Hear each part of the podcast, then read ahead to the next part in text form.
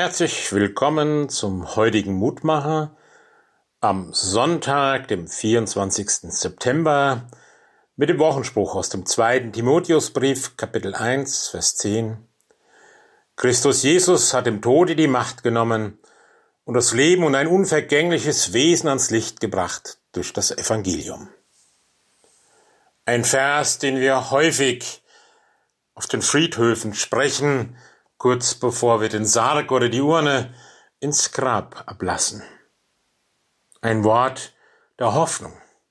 Ein Wort, das in die Jahreszeit des Frühlings, zum Beispiel rund um Ostern, ganz ideal passt. Da kann man das fast sinnlich erleben, dass man in allen Ritzen und Ecken das Leben entdeckt, wie es neu erwacht, wie es wächst, blüht und wuchert.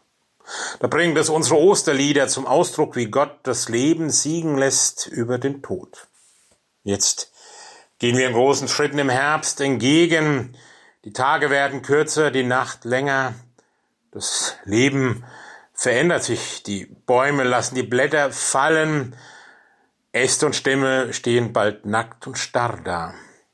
Und so spielt sich vor unseren Augen etwas ab, das ja eher darauf hinzuweisen scheint, wie stark die Vergänglichkeit ist und wie der Tod im Leben ein Ende setzt. Von Hilde Domin gibt es ein ja, Gedicht und ein Ausdruck daraus. Es knospt unter den Blättern, das nennen sie Herbst. Und ist es nicht so? Wenn wir immer wieder genau hinschauen, dann entdecken wir, das stimmt irgendwo.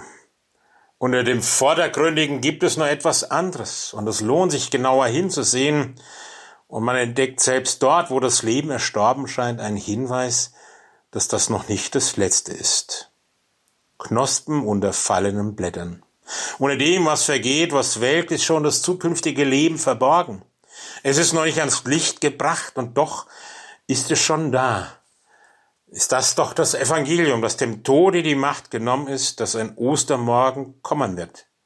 Und darum schimmert dann über den Gräbern die Hoffnung auf das Morgenlicht.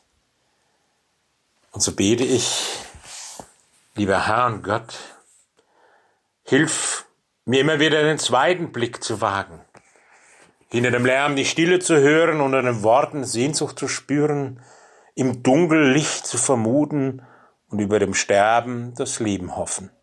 Der Liebe trauen immer wieder neu, jeden Tag. Schenkt mir dazu die Kraft. Amen. Grüß aus Bicken, Ihr Pfarrer Roland Friedrich.